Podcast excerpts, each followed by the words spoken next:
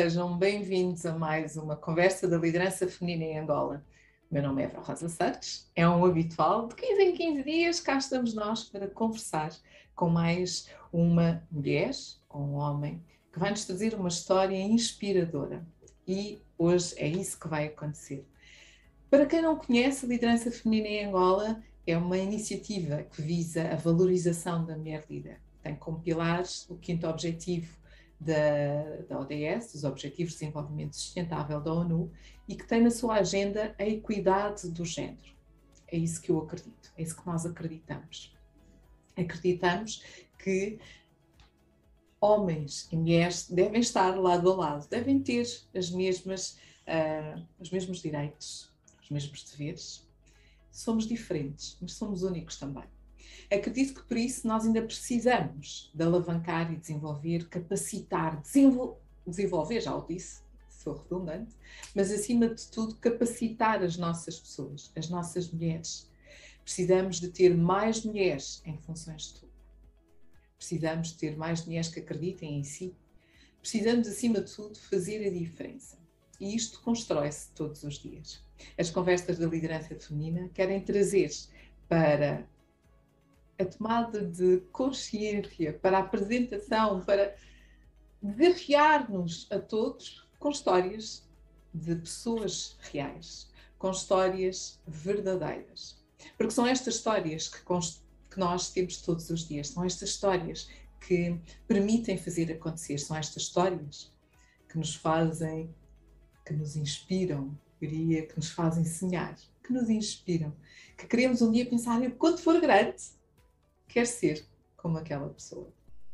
E por isso mesmo convido-vos, se ainda não fizeram, por favor, subscrevam a nossa página do YouTube. Assim vão receber sempre que acontecer uma conversa da liderança feminina ou qualquer outra iniciativa, aquele alertazinho, eu sei, de vez em quando pode ser um bocadinho aborrecido, mas eu tenho a certeza que o nosso não vai ser. Porque estas conversas são únicas, são verdadeiras, são pessoais.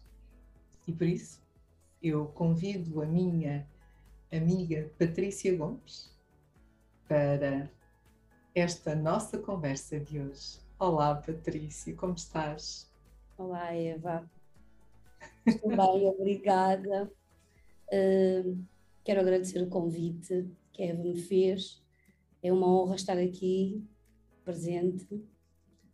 E pronto, olha, muito obrigada. A Patrícia é. está assim um bocadinho nervosa. Vocês vão ver que a Patrícia de nervosa não tem nada, mas tem uma história fantástica de vida, de superação, de desafios. E Patrícia, sabes que uma das perguntas que habitualmente eu faço aos meus convidados é quem é? Quem é a Patrícia Gomes? Bom, Eva, ao longo de toda a minha vida, eu deparei-me com esta pergunta muitas vezes. Deparei-me com esta pergunta porque, infelizmente, ninguém realmente me conhecia onde eu me inseria, onde eu me fazia questão de, de estar, porque de alguma forma ou de outra poderia-me trazer algum benefício para aquilo que seria o meu negócio, ou para aquilo que era o meu negócio. E então toda a gente perguntava assim: oh, quem é a Patrícia? E eu dizia, e respondi sempre a pergunta com, a mesmas, com os mesmos dizeres que eu vou responder agora à Eva. A Patrícia é uma miúda simples. Eu continuo a dizer miúda porque acho que toda a gente tratava-me depois pela miúda Patrícia. Uh, oriunda do Kwanza Sul, Gabela, que lenda, que toda, a gente, que toda a gente não conhece, porque infelizmente é muito distante daquilo que é um centro de uma cidade como a Gabela ou como o Sumbe, mas sou sim uma rapariga simples, oriunda do Quasa Sul, eh, mais precisamente do município da Quilenda, que aos 10 anos fiz uma, aquelas viagens que a gente chama longas para a cidade grande, que era a cidade dos sonhos de todas as pessoas que viviam numa terra como a minha, que é uma aldeia pequenina. Aos 10 anos tive a sorte mesmo a sorte de vir para a cidade grande, que é Luanda. E aqui então na cidade grande uh, é que foram elas, não é? Tive que correr contra o tempo, uh, ajudar as pessoas que me tinham trazido para cá, que não tinham muitas possibilidades. com estas labutas todas que nós sabemos que a cidade de Luanda acaba por ter, tive que correr contra o tempo e, e, ter, e criar a minha vida. Entretanto, atualmente sou mãe de quatro filhos, sou casada e pronto, esta é a Patrícia. esta é a Patrícia Eva. Uh, pronto, é a Patrícia. Com muitas outras coisas aqui para dizer, no meio disto tudo, sou a Patrícia. Simples. Patrícia, obrigada por esta primeira partilha de quem tu és e que nós vamos explorar mais um bocadinho aqui nesta nossa conversa. Patrícia, como é que foi vir para Luanda e que, quais foram os teus principais desafios que encontraste até conseguires ter uh, a tua empresa, a tua independência financeira, porque tu, como dizes, és uma mulher simples, um, ehm, que tive que lutar muito para alcançar aquilo que tu tens hoje? Quais foram os principais desafios que tu tiveste ao longo da tua vida? A minha viagem, Eva, a minha viagem de, da minha província para cá não foi fácil. Eu, a minha terra estava, como todas as outras terras de Angola, estava em guerra. Foi uma altura complicada. Eu vim para Luanda porque, infelizmente, um tio meu, uh, um tio meu, esposo na altura de uma tia minha, irmã da minha mãe, tinha sido alvejado, tinha perdido uma perna na guerra e tinha deixado a esposa em, em, na, na, província e depois, a dada altura, como ele ficou sem a perna, foi para a Jugoslávia fazer a prótese e em vez de querer voltar, ou se tivesse que voltar para, para, para a província, não podia, porque na província vivia-se do campo e ele já não poderia entretanto, exercer nenhuma função. Uh, com isto, ele manda a minha tia, a irmã da minha mãe, vir para cá. Eu, que era pequenina, que tinha perdido o meu avô, que no fundo era a minha proteção, porque era o homem da casa, uh, ela diz: Olha, uh, Manel Vira, que é a minha mãe, eu vou para Luanda, mas vou levar a Lena comigo. Por outra, trouxe-me com ela porque eu também era diferente de toda a minha família materna, ou seja, a minha família materna é toda negra, angolana. E a minha família paterna, que só conheci, uh, portanto, agora, há pouco tempo, vou conhecendo a minha família da parte paterna, que são todos então brancos, portugueses. Um, eu conheci o meu pai e só ouvi uma vez, Eva. Conheci aos 19 anos. Portanto, sempre tive só com a minha família materna. E sendo diferente, numa aldeia pequena, com as guerras, a minha tia achou melhor trazer-me com ela para Luanda. A nossa viagem foi demorada, foi uma semana de viagem, primeiro a pé, 35 quilómetros, e depois de carro, de carro, de caminhão. Eh, dizer que sou uma pessoa de sorte, porque eu vinha numa coluna de 12 caminhões e seis dos caminhões foram queimados ao longo da estrada, da Gabela, aqui, portanto, à Luanda. Fiquei, depois de chegar a Luanda, que não cheguei bem a Luanda, antes de chegar a Luanda, melhor assim, ainda ficamos no Longa três semanas até que fôssemos escorridos, porque o nosso caminhão também tinha sido, portanto, tinha chegado na, até aquele, aquela altura, até aquele sítio um, com os pneus queimados, ou como passou em cima do asfalto quente, tinha ficado com os pneus danificados. Mas, contudo, chegámos a Luanda, no fim de três semanas, e fomos viver eh, para casa casa em casa, com a ajuda de alguns familiares que, já, que, os meus, que esse meu tio já tinha aqui, aguardando que na altura ele fosse atribuído uma casa ter sido, portanto, alvejado e ter perdido uma perna, que era assim que, que era que era que tinha sido combinado entre ele e o governo de Angola na altura e, o, e portanto as pessoas que eram delegadas a, essa, a esse tipo de situações, mas infelizmente uh, nunca tivemos então a casa dada pelo governo.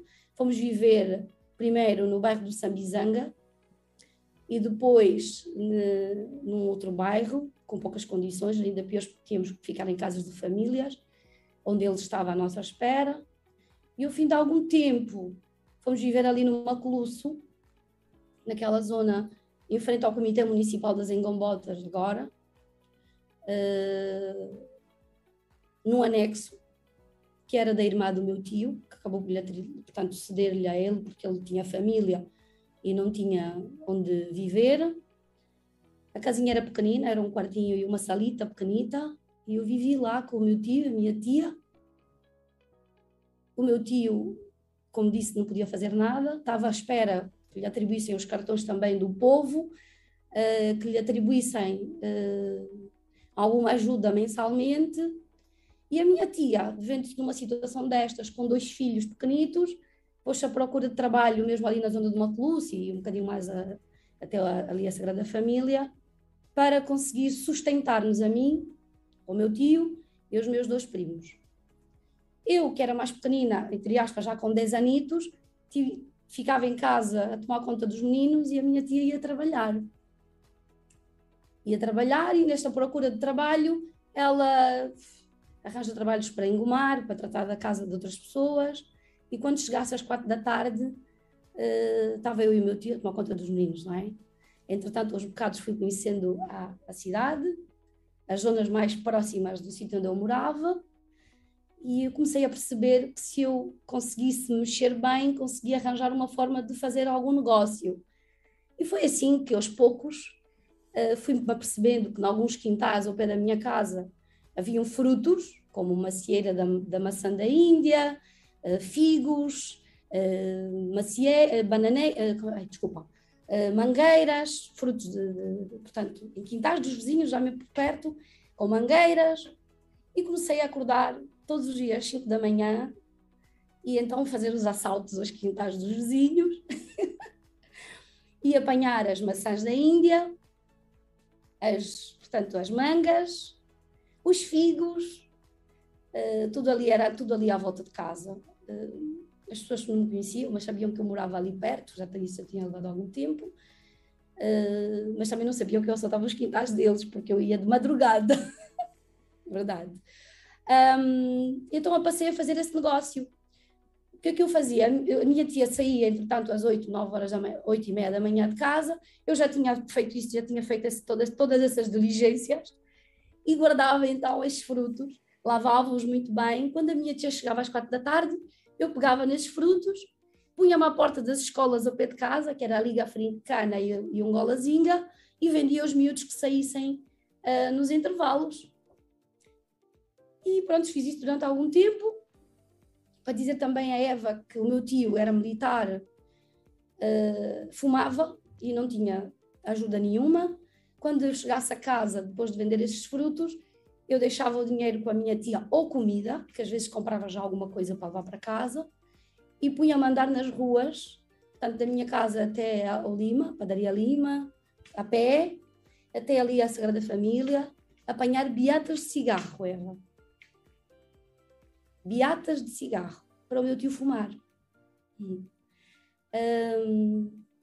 fiz isso durante algum tempo. Entretanto, a minha tia arranjou um trabalho Arranjou não. Arranjou um trabalho, sim, lá perto de casa, de um casal, que quando eu fui levar um dia um primo meu para mamar, esse casal conheceu-me. Estava a subir as escadas, a lavandaria era embaixo do prédio, eles vêm-me ali com a minha tia, Dona Vitória, a minha tia é, chama, em casa chama-se Luísa, mas eles chamam Vitória. Dona Vitória, quem é esta menina? Ai, tão gira! E a minha tia diz, é a minha sobrinha, é Helena, meu nome de casa. é Helena. Uh, ai, como é que a tem aqui? Trouxe-a consigo quando veio? Sim. Olha, nós queremos conhecê-la. Desceram as escadas, foram ver-me e disseram: Olha, tão gira, tocaram em cima do meu cabelo, tão gira. E ela vive, vive consigo, vive lá ali naquele sítio, ali, porque era perto, perto de casa e eles sabiam onde é que a minha tia vivia. Sim, vive aqui, vive aqui comigo. Olha, passou-se algum tempo, Eva, provavelmente que duas semanas depois disso, um dia à noite, por volta das oito da noite, uh, vejo um casal com dois filhos entrarem lá para o quintal onde nós vivíamos no anexo. E era então o casal que era a mulher angolana e o senhor português e dois filhos mestiços, cabritos no caso. Eu digo aqui um bocado uh, as cores, mas é mal, não é para levar a mal, é só para perceberem que este casal vai lá, então, não é?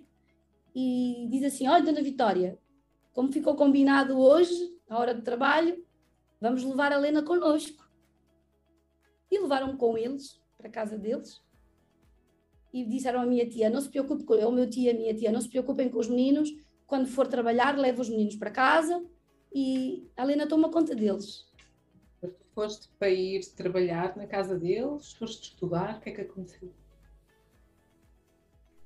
Eu fui para a casa deste casal com dois filhos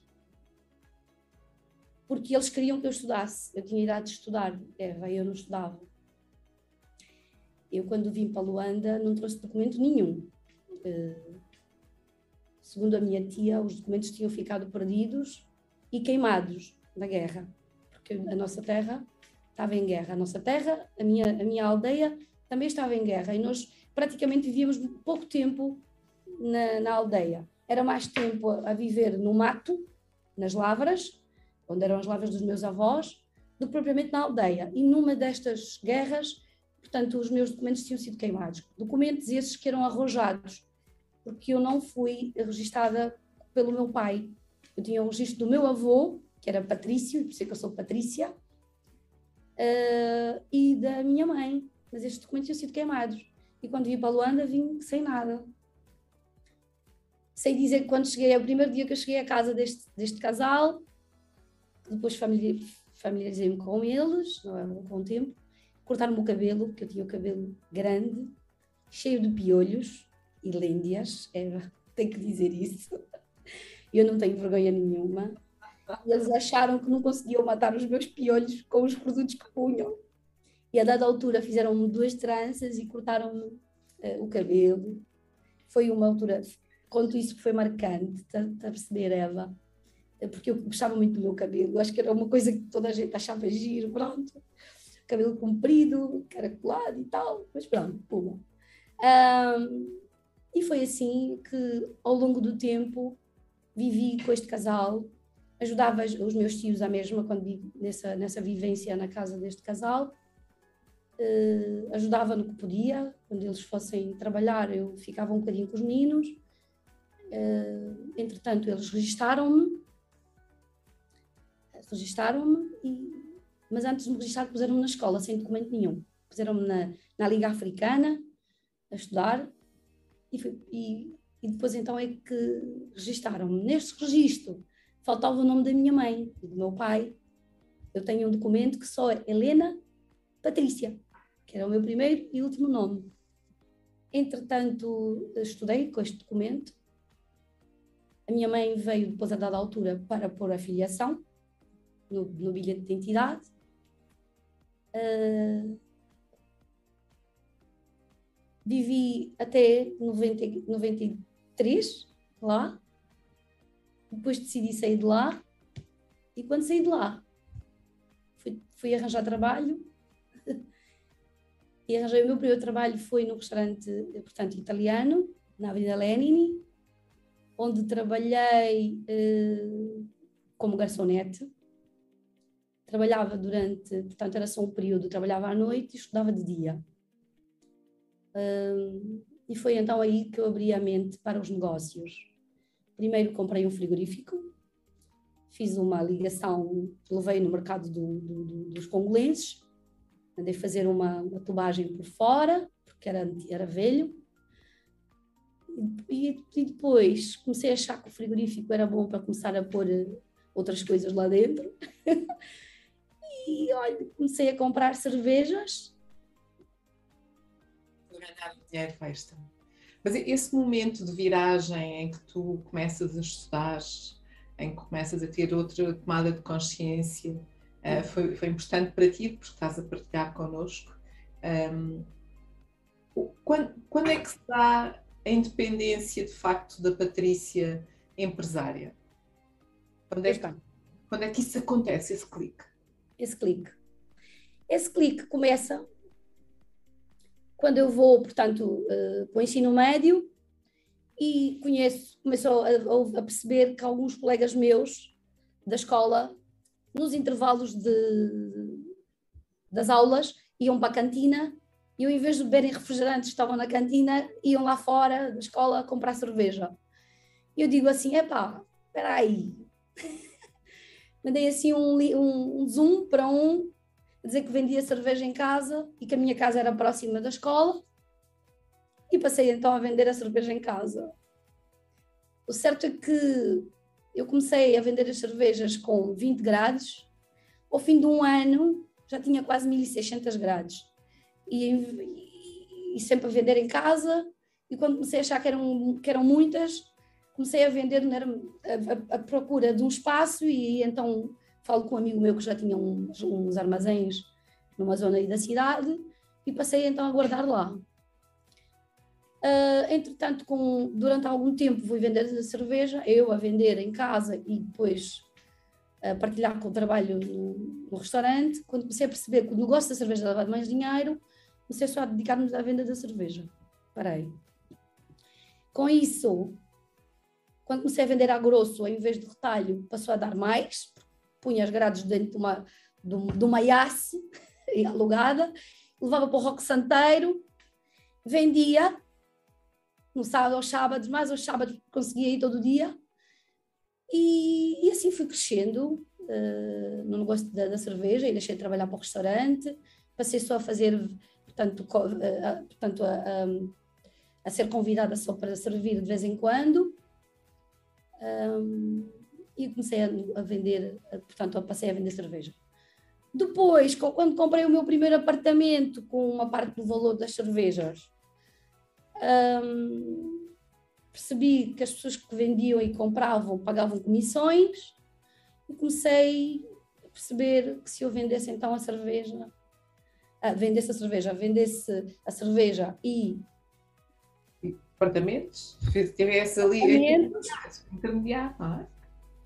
Também é verdade que, Eva, para eu conseguir dar mais este clique foi o, o facto de eu, em, do, em 2001, estar, engravidei do meu filho, do Elmer, do mais velho, e percebi que só a vender cerveja não dava para sustentar o meu filho.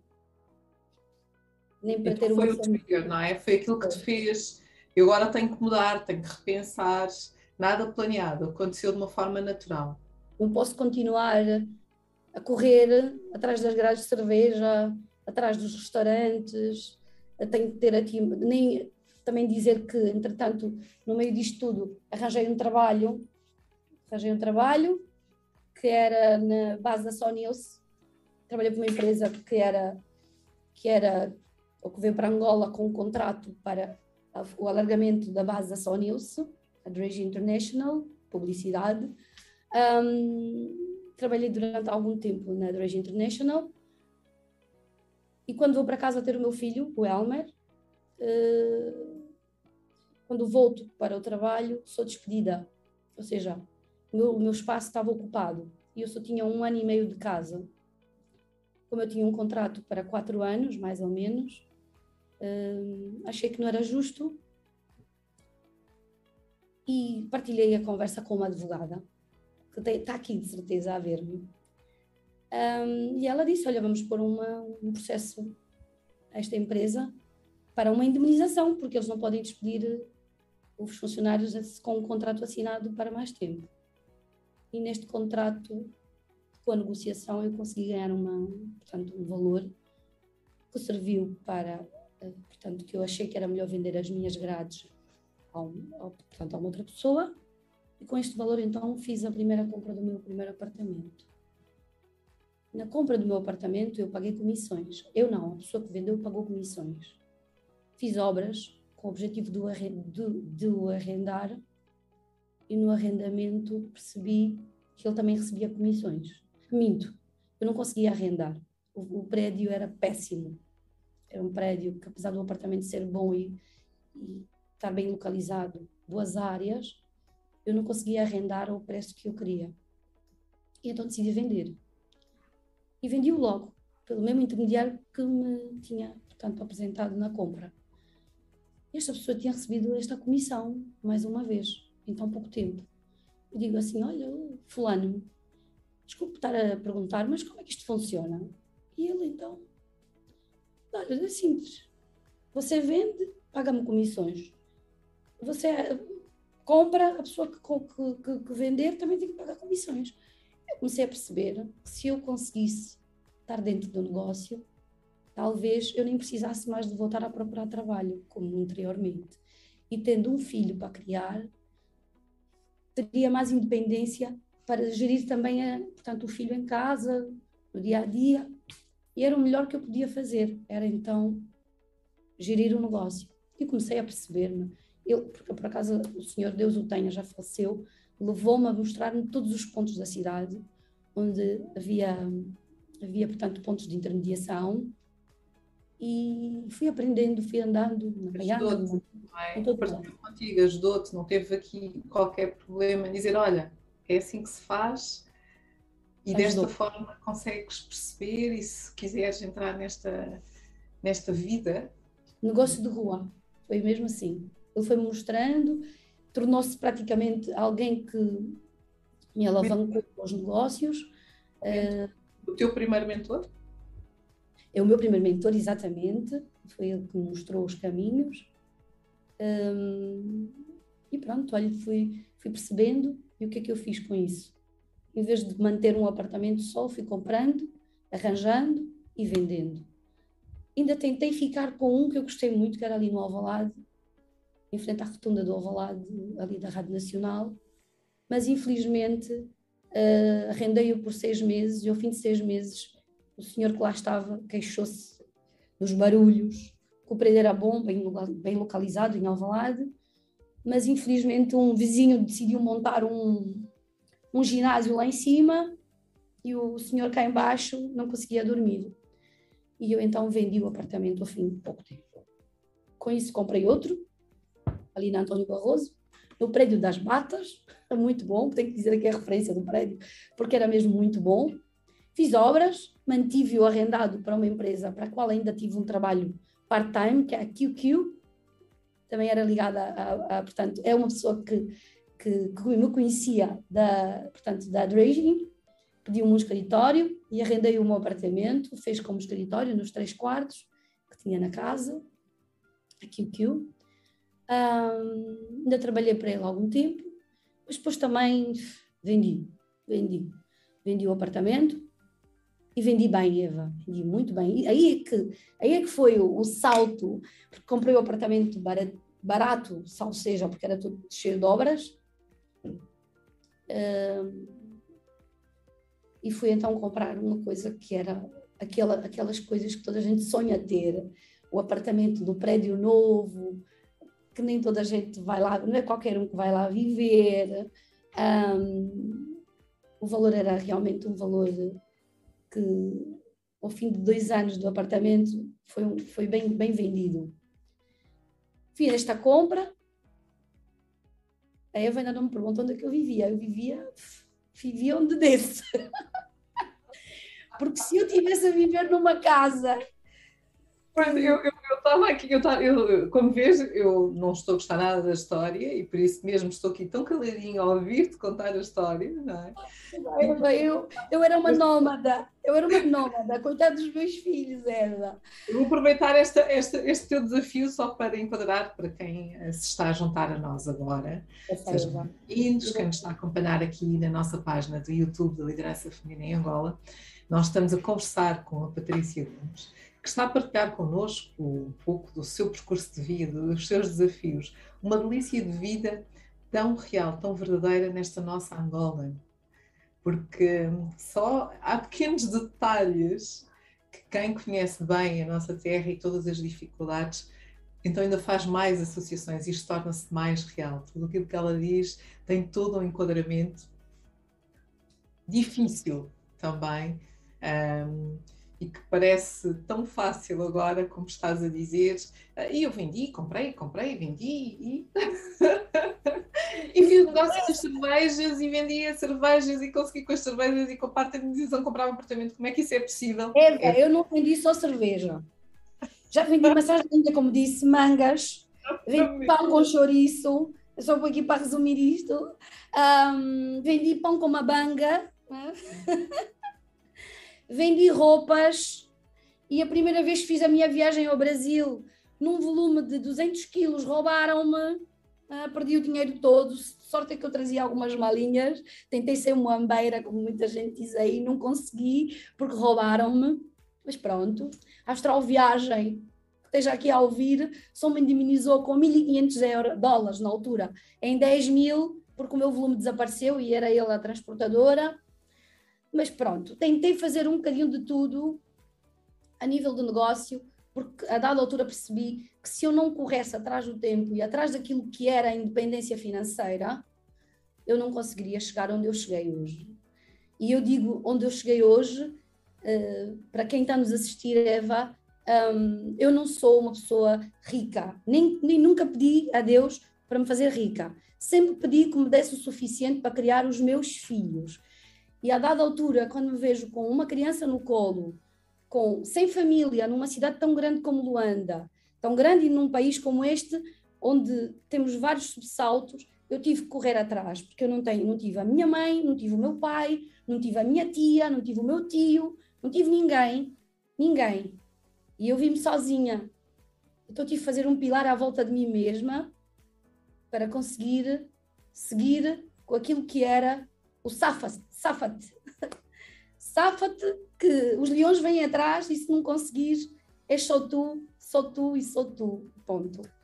Bom, este só tu é um excelente momento para eu te dar os parabéns que tu partilhaste no off e que nós vamos partilhar aqui com todos, porque hoje também é um dia especial para ti. Nós até estávamos a falar de uma outra pessoa que também nos está aqui a acompanhar. Sim. Uh, e que já aqui deixou uma pequena mensagem. Portanto, se quiserem deixar alguma mensagem, por favor, façam e, e nós, e nós partilhamos. Um, e, e tem aqui várias pessoas já a dizer mulher de ouro, zungueira, muita garra, mulher forte, milionária do coração, garra e alma, que estão a partilhar contigo. Mas acima de tudo, isso permitiu que hoje é um dia também especial para ti. Queres partilhar porquê que é um dia especial para ti?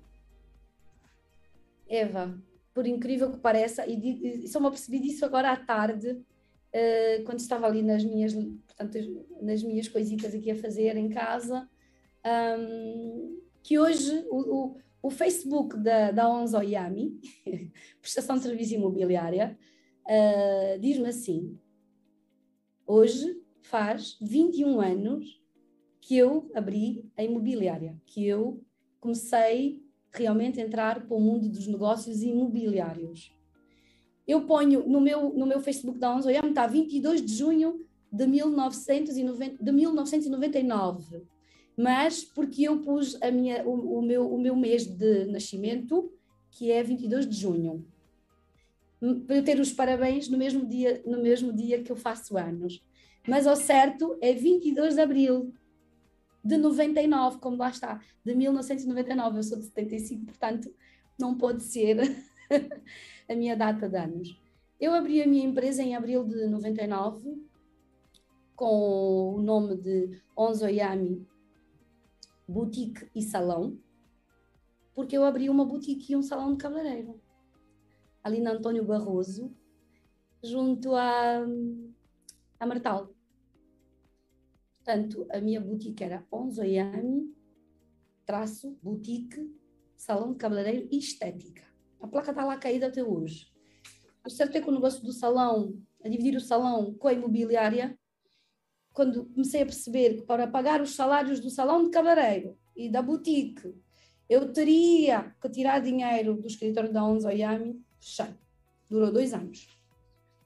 Porquê? Porquê que eu abri o um negócio uh, da boutique e o salão de cabeleireiro e da estética? Porque, infelizmente, quem está-me a assistir e é imobiliária, a imobiliária não dá dinheiro sempre não dá dinheiro sempre e eu então precisava de um pinga-pinga que me garantisse as contas fixas mensais. O certo é que o salão começou a dar muito trabalho e se eu não estava lá, tinha que trabalhar na imobiliária, arrendei a loja para, a boutique, que era a boutique e o salão, passou uma senhora, está lá uma senhora até hoje que fez de boutique, e a outra loja, porque eu fiz duas, isto também é outra coisa que eu fazia, Eva, eu fazia remodelações dos imóveis, fazia um contrato de sublocação a longo prazo e destas obras ou eu ficava com os imóveis para aquilo que eu achasse que podia surgir um negócio ou subarrendava. Fiz muitos subarrendamentos. Todos os negócios, todas as casas que eu tinha e conseguisse fazer o arrendamento, deste arrendamento fazia outros arrendamentos e fazia obras e fazia sublocações às empresas. Empresas estas que eu tinha os contactos porque eram todos ligados às, às áreas onde eu trabalhei, onde eu trabalhava, portanto, anteriormente. Usava todos os contactos que eu tivesse e os que não tivesse, eu procurava-os a ferro e fogo, punha-me nas ruas, sem vergonha nenhuma, calça, calça jeans, tênis no pé, t-shirtita, e então ia ali, olha, António Barroso, marginal, e punha os folhetos nos carros, e punha cartões, e fazia publicidade, uma vez ia sendo multada porque afinal não podia pôr um autocolante no meu carro uh, sem, sem ser registado. Então tinha publicidade em todo lado. Não, não havia redes sociais como hoje. E então eu arranjava uma forma de fazer publicidades como podia. Coitados dos empresários que tinham, portanto, a, as empresas ali para os lados da, da, da base da Sony, eles estavam fartos de me ver ali às vezes. Parava o carro numa esquina e eu ficava num ponto estratégico que era ali a entrada do Porto de Luanda, a tirar papéis lá para dentro dos carros das pessoas. Mas pronto, só para, para dizer que eu conseguia, ia buscar clientes em todo lado. Criaste, criaste oportunidades e, no meio disso tudo, de certeza que te apareceram clientes? De todos os níveis, Rosa.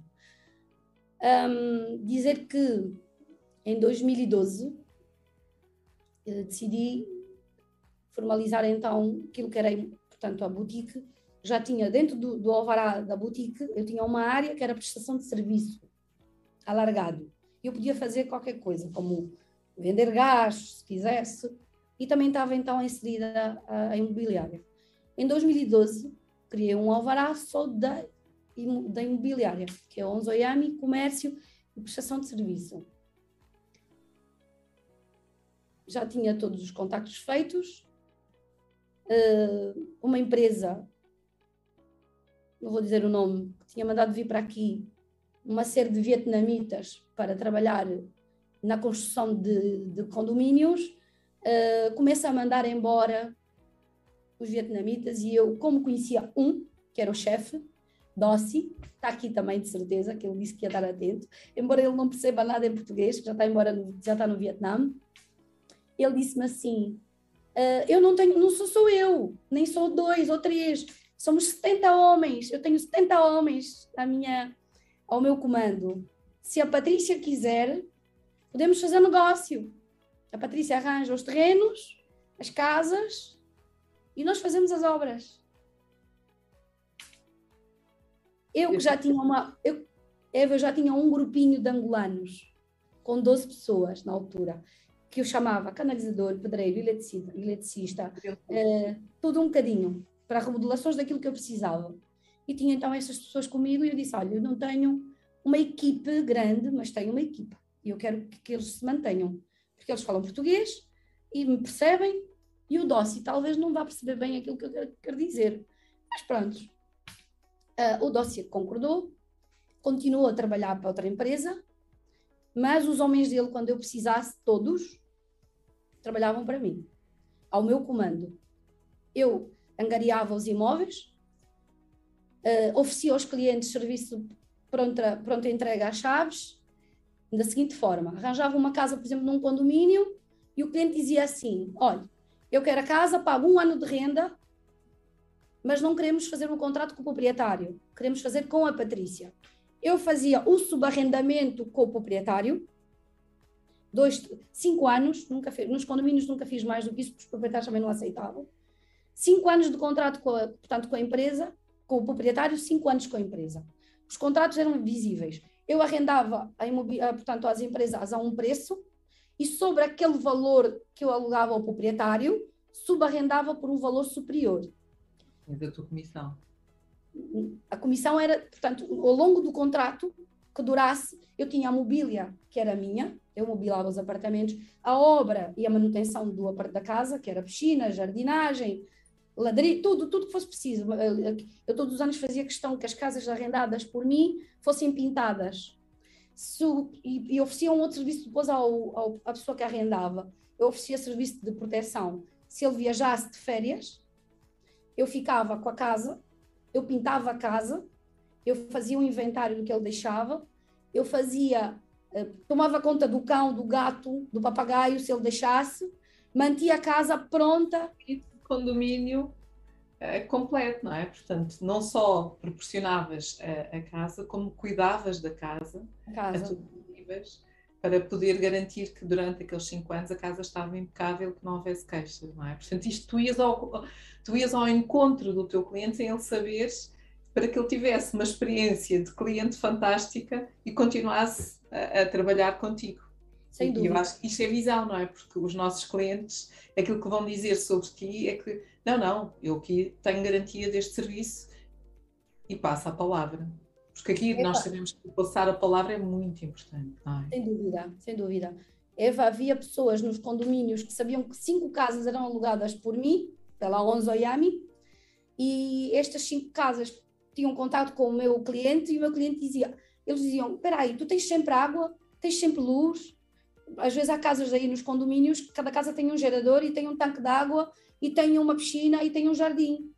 E o Sim. condomínio promete que vai fazer, portanto, a manutenção do condomínio, mas a dada altura é tanta coisa, se calhar, para gerir um condomínio que nem, não, não, não o faziam.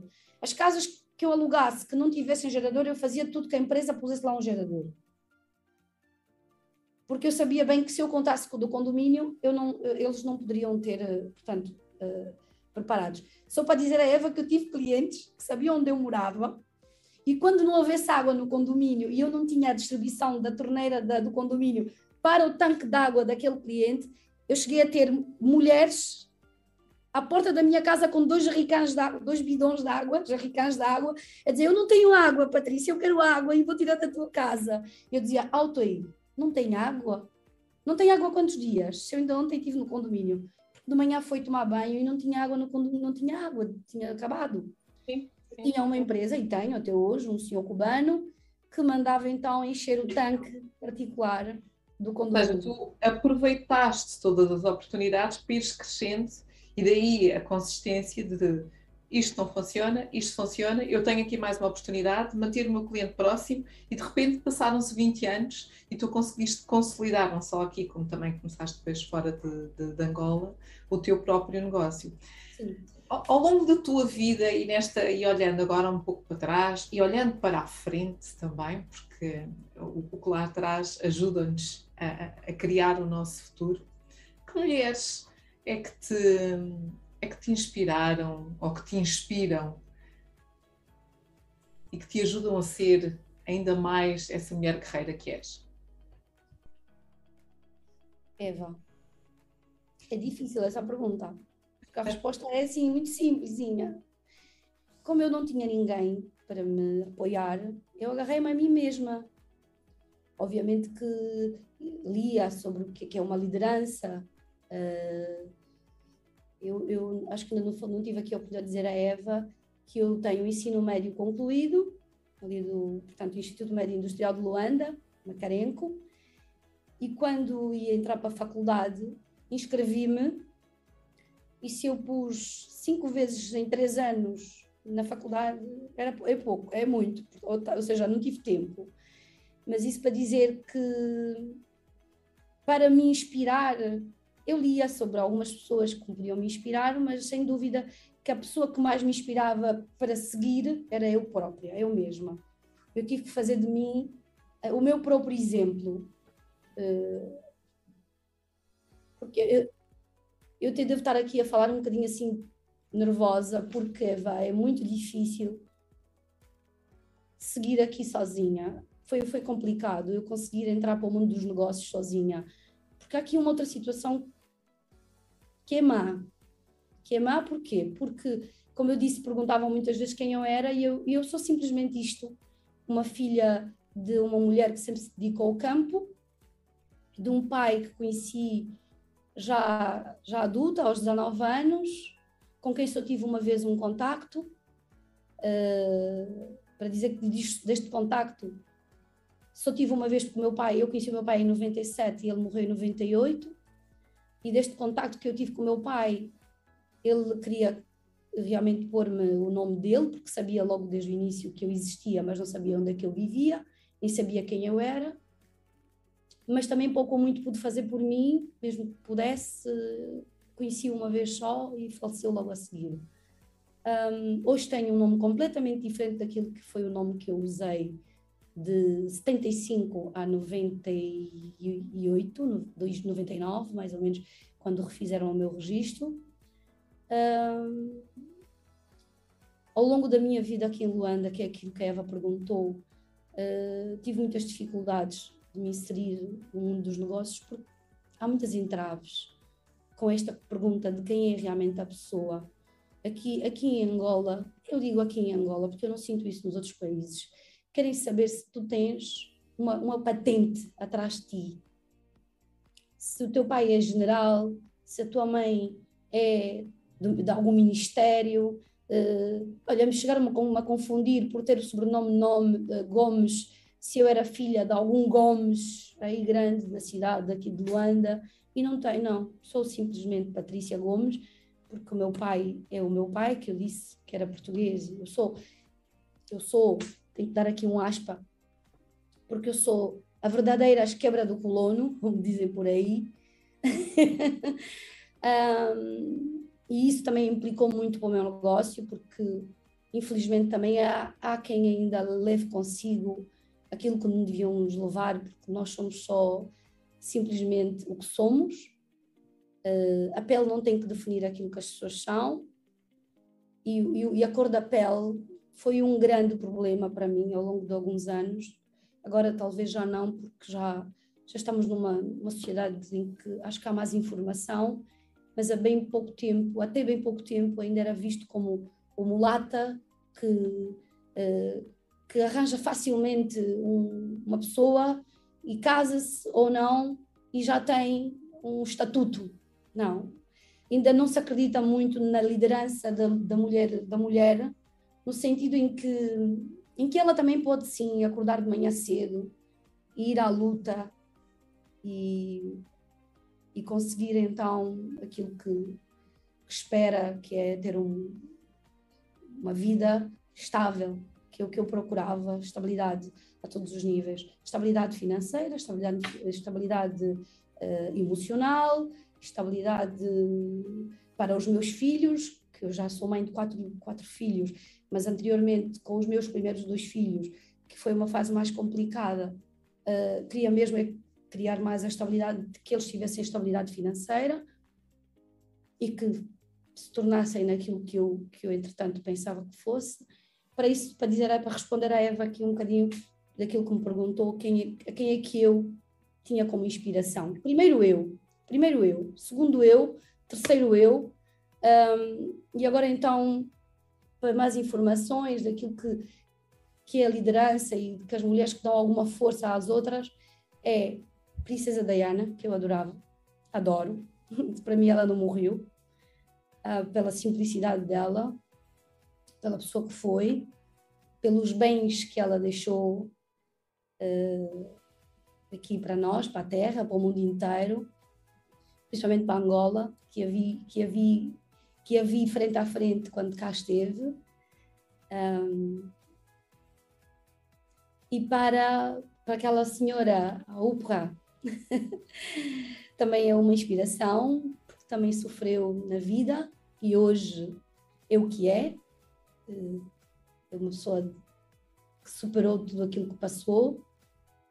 Eu não, não, me, não me abstenho disso, passei por muito e hoje acho que já sou vista de uma outra maneira, porque hoje também sou mais conhecida e porque, assim, Eva, durante muito tempo, a Patrícia não, não era a pessoa que é hoje. Eu sempre fui uma pessoa muito fechada na minha carapaça de caranguejo que sou. Tinha alguma vergonha, no fundo, de, de lidar com certas pessoas, com o aparecer, embora fosse a minha vontade, e se fosse então inserida para aquilo que é uh, o mundo lá fora, em termos de negócios, queria ser conhecida, queria ser vista, queria ser eu. Mas eh, naquilo que é a pessoa de, de ter um, de convívios, de, de aparecer, de fazer questão de, de estar em, em certos sítios de juventude, da juventude, para dizer eu sou a Patrícia e eu posso e eu faço, não faço nada, sou uma pessoa extremamente simples, então sempre puxei-me. Acho que pouca gente sabe realmente quem é a Patrícia, mesmo as que me conhecem, não sabem da minha história.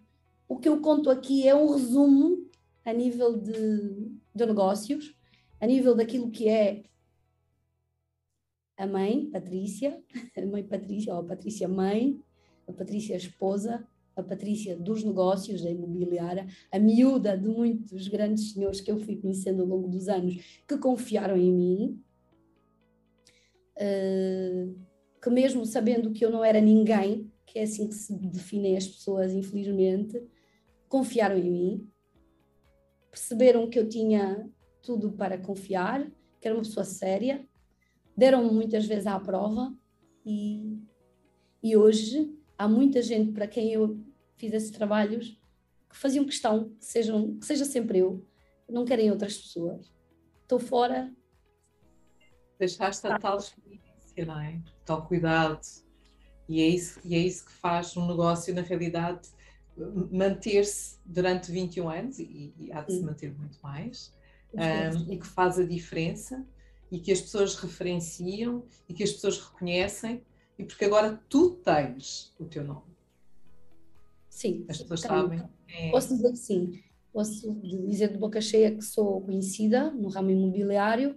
Não acredito que haja alguém que fale que, que não tenha cumprido com seja o que for. Uh, no meu ramo, como disse, lidei com os mais do mais alto ao do mais alto, do mais baixo ao mais alto nível e até os meus colegas de rua, que eu até hoje considero-os e conheço-os e lido com eles e peço, muitas vezes quando sei que um colega não está não está bem financeiramente, fui muitas vezes procurar e fazer, portanto, partilhar o trabalho, faço questão que seja assim, um, prefiro dar a quem precisa realmente trabalho, digo assim, olha, fulano, hoje tenho aqui um cliente, é uma oportunidade, vamos trabalhar, vamos os dois, então tu arranjas a casa, eu arranjo o cliente, ou tu arranjas o cliente, eu arranjo a casa, estou cá para isso, vamos, e não sei o quê, muitos são motivados por mim, uh, e faço questão de continuar a passar de ponto a ponto nas ruas de Luanda, onde ainda há, portanto, esse, esses, essas pessoas de intermediação de rua, um, muitas vezes vêm ter comigo aqui, aqui não, no meu escritório, que é ali na, na Avenida, na avenida Doutor Agostinho Neto, na, na, na Nova Marginal. Um, gosto de motivá-los, gosto de perceber, e eles gostam de perceber, os mais velhos, tem muitos mais velhos, que dizem assim: a Patrícia não se esquece de nós. e eu acho que sim, tem que ser assim, não é? Eu também fui, fui, fui motivada por uns uh, e tem que continuar a ser assim. Para manter esse contacto, esse interajuda e, tenho, fazer tenho, tenho. Patrícia, sabes que nós já estamos na reta final da nossa conversa. Eu disse a Eva há bocado que eu tinha muito para contar. sim, ah. eu imaginava que sim, Eva, mas tudo bem.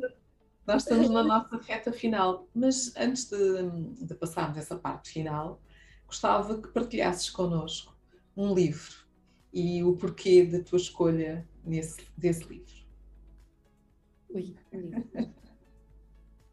Então, quando eu tinha 14 anos, uh, ofereceram-me um livro.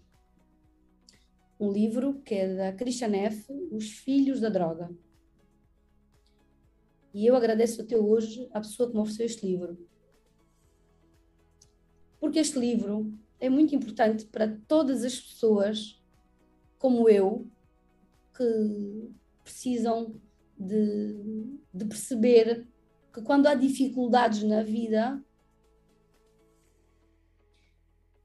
principalmente na vida de uma mulher uh, com, com, com problemas em termos emocionais, que é o meu caso, porque não tive família, não tive a minha mãe e o meu pai, para me darem este, portanto, este apoio emocional.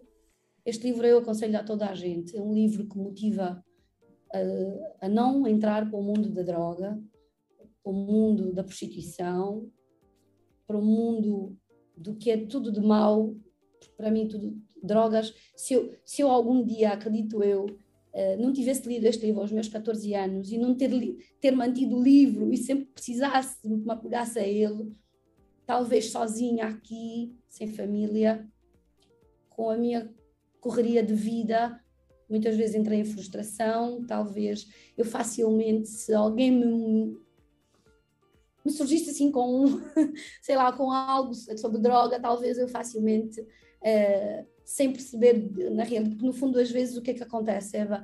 As pessoas não sabem que, aquele, que, aquele, que aquilo vai fazer mal, que aquilo é um mundo que nos vai arrastar cada vez para o pior.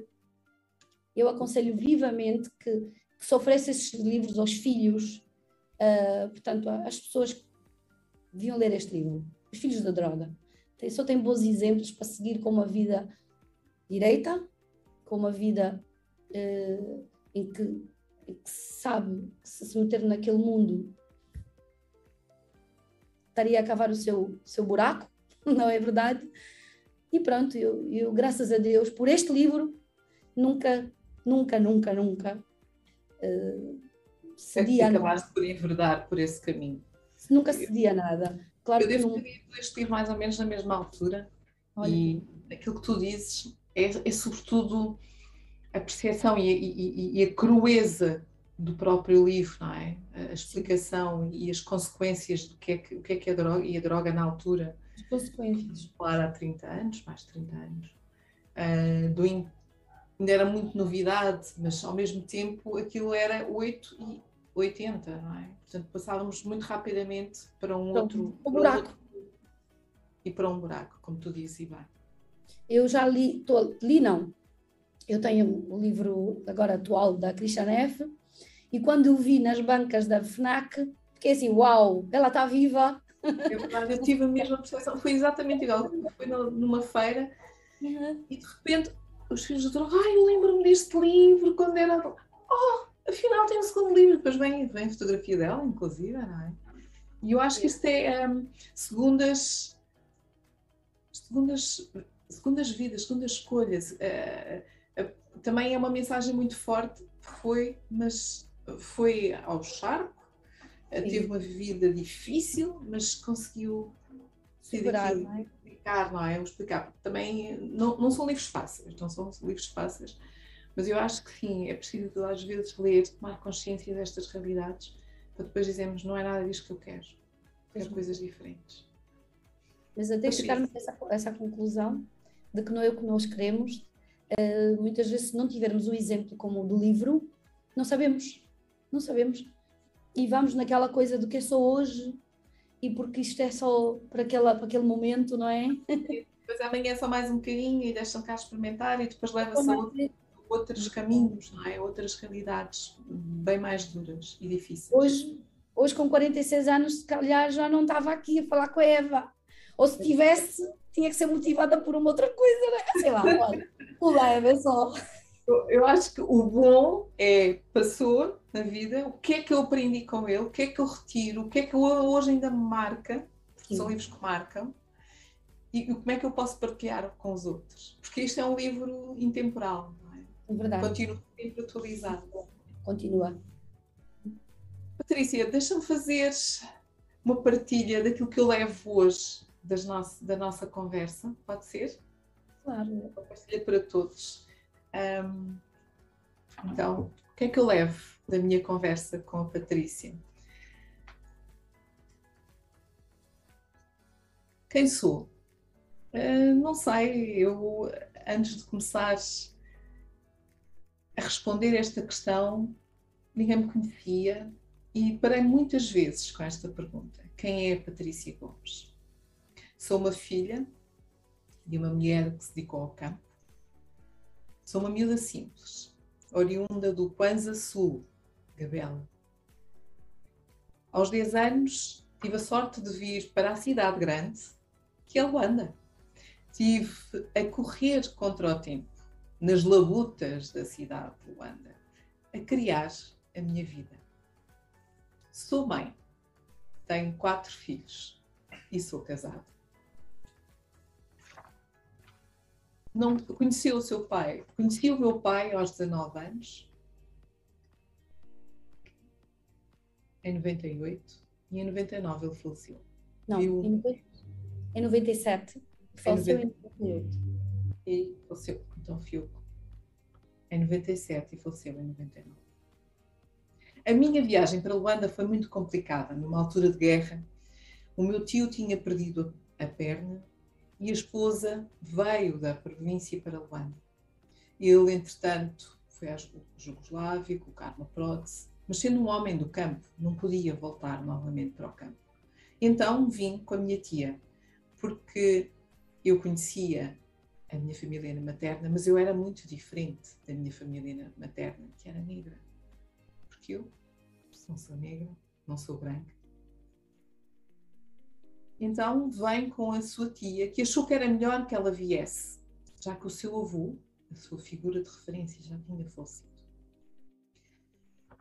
Nesta viagem longa, onde alguns dos caminhões da coluna também foram atacados, em que os pneus da, viatura do próprio caminhão de onde vinha tinham sido danificados, uma viagem que nunca mais terminava, mas que finalmente cheguei a Luanda. Acabámos por viver de casa em casa, à espera que o governo atribuísse ao meu tio uma casa, de fato, fruto de ter perdido a perna, mas tal nunca aconteceu. Então, vivendo de casa em casa, Sambizanga, Maculuço, acabámos por ficar num anexo cedido pela família, um quarto e uma sala pequenina. A minha tia ia trabalhar, voltava às 16 horas e eu ficava a tomar conta dos meninos com o meu tio. Rapidamente percebi, por volta das redondezas, que podia ter negócios. E então, às 5 da manhã, fazia um assalto aos quintais à volta da casa. Nunca descobriram que era eu. Maçãs da Índia, figos, mangas. E descobri também que se fosse vender no final do dia, quando a minha tia regressava às escolas, eu conseguia fazer algum dinheiro. Dinheiro este que eu deixava para a minha tia, ou então, por vezes, levava comida. O meu tio fumava, mas ele não tinha dinheiro para comprar os cigarros, então eu ia apanhar as beatas de cigarro pela cidade e trazia para ele fumar. Lena, como eu era conhecida, um dia um casal acabou por me acolher na sua casa, vem buscar a casa dos meus tios, porque acabou por me ajudar para eu ir estudar. Eu não tinha documentos, não tinha nada. E esta foi uma forma de eu também ter ido estudar. O meu nome no meu bilhete de identidade tinha dois, dois nomes durante muito tempo. Helena Patrícia. E mais tarde a minha mãe veio para pôr a sua filiação. E neste entretanto também fui aprendendo, fui compreendendo, fui garçonete, ganhava 100 dólares, mas comecei a perceber o negócio dos frigoríficos. se eu tiver aqui um frigorífico, compro uma cerveja. Sim, é verdade, cerveja. E ao final do ano consegui ter 1600 graus de cerveja em casa. Comecei-me a dedicar mais à venda a grosso, sobretudo aos sábados, um IAS e a vender a grosso. E entre o dinheiro do, da cerveja que eu fazia e o dinheiro da venda uh, de, do meu. comprei o meu apartamento. Também, porque entretanto fui despedida, estava grávida, despediram-me indevidamente e este dinheiro permitiu-me começar.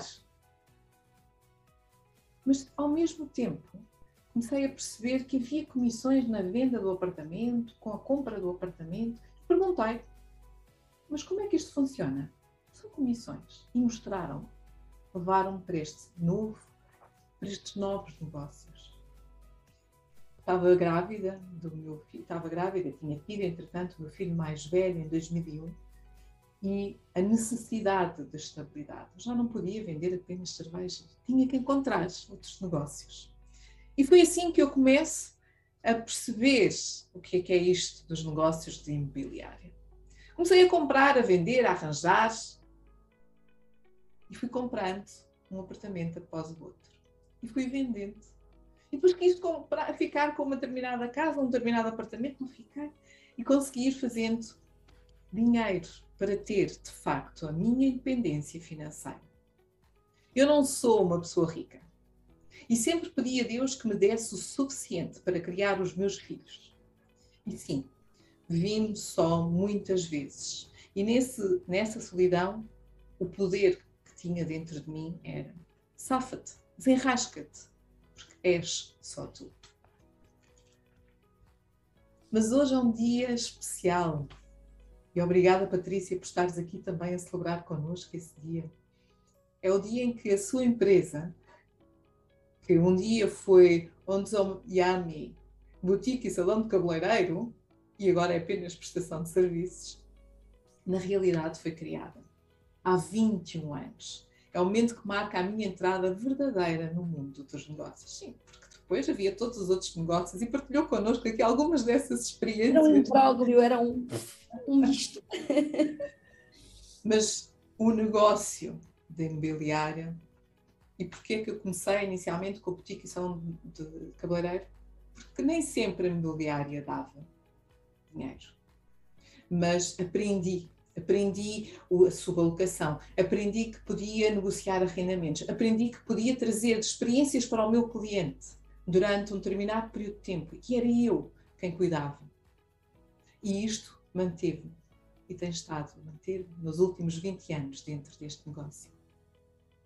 E começou a ter a sua própria equipa e tem equipa aqui, e nós não falamos, mas fora de Angola também. Quando lhe perguntei sobre que mulheres é que te inspiram, achei fantástico ter dito eu, eu, eu. Porque eu tive que me agarrar a mim própria como exemplo.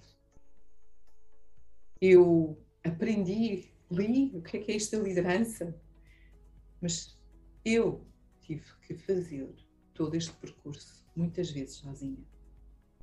E o mundo de negócios para a mulher não é fácil o mundo de negócios tem muitos entraves e, sobretudo, quando não temos um nome sonante. É um desafio. Também a cor da pele. Sim, a cor da pele é também um tema. Hoje, menos, mas. e fora daqui, menos. Mas aqui, a determinado momento, ainda olhavam, é uma mulata que arranja facilmente alguém. Não, não é isso que eu quero. Porque nós somos o que somos e a pele não define aquilo que somos. Ainda não, não acredita muito na liderança da mulher, apesar, e digo eu, que é uma mulher líder, é uma mulher que inspira, é uma mulher que transborda. E eu procurei sempre muito a estabilidade financeira, emocional, sobretudo para os meus filhos, primeiro para os meus dois primeiros filhos. E por isso, tão importante. Mas também tenho mulheres de referência, sim. Princesa Diana, pela sua simplicidade, pelos bens que deixou pelo mundo, por Angola, por a ter visto frente a frente, quando cá esteve. A Oprah é uma inspiração, que também sofreu durante a sua vida e tornou-se o ícone que é atualmente. Eu, há muita gente que não me conhece. Apenas conhece uma parte de quem sou. Sou caranguejo, sou muito fechada.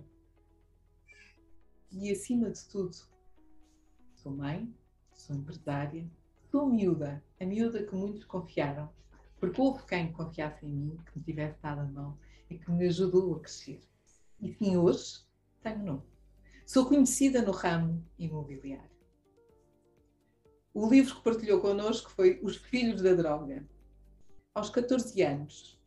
E porquê é que partilhou connosco este livro? Porque isto é um livro que motiva a não entrar no mundo da droga e da prostituição. E sim, teve impacto na minha vida. Considero que é um livro que deve ser oferecido aos filhos. Esta é a história e isto é aquilo que eu levo hoje na minha conversa com a Patrícia Gomes, cujo nome hoje tem o seu nome e que é de facto uma mulher batalhadora e guerreira. E obrigada, Patrícia, por teres partilhado um pouco da tua história aqui nas conversas da liderança feminina. Eva, quem agradeço sou eu. Uh, ao longo desta leitura, desta, desta introdução do texto que fez, eu emocionei-me, porque visto, vendo a minha história do outro lado a ser contada desta forma, que eu falo muito atabalhadamente também, porque isto é tudo esse, e eu costumo dizer que ao longo dos 46 anos de idade que tenho, eu vivi muito mais do que aquilo que, que talvez tivesse vivido uh, se fosse uma vida, uma pessoa normal, não é? Porque sou uma pessoa, acho que tinha vivi, vivi muito ao, ao, longo destes anos e então lida uh, a Eva ler do outro lado emocionei-me. Peço desculpas, talvez não faça parte aqui do, mas é impossível, uh, porque... Conversas de coração. E... É, é mesmo do coração e eu, eu sou muito emotiva também. Uh, acho que tem muito a ver também com aquilo que é um bocadinho a minha história, não é? Uh, sou, muito, sou muito, digamos que era um bocadinho, um bocadinho carente e isto acaba por ter, acabou por aqui por me tornar um bocadinho chorosa, mas pronto. Quem é um choro bom, é um choro bom, é um choro... Já, já passou, isso já passou, isso é assim, Eva.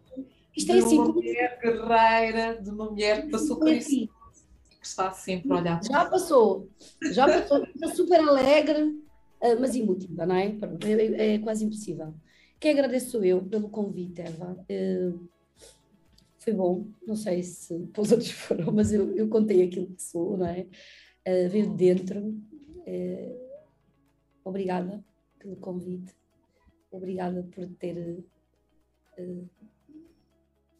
me motivado para vir aqui, porque eu estava com algum receio. Pronto, olha. Eu sei, eu senti que tu estavas. Estava, E depois também estas mudanças a correr e tal. Olha, uh, pedir uma coisa que eu habitualmente não faço, mas está aqui uma mensagem tão bonita que eu vou pedir para pôr aqui o chat. Então. Que eu, que eu, eu tenho que ler esta mensagem e acho que vai chegar outra vez. Um grande! Quem escreveu isso tudo?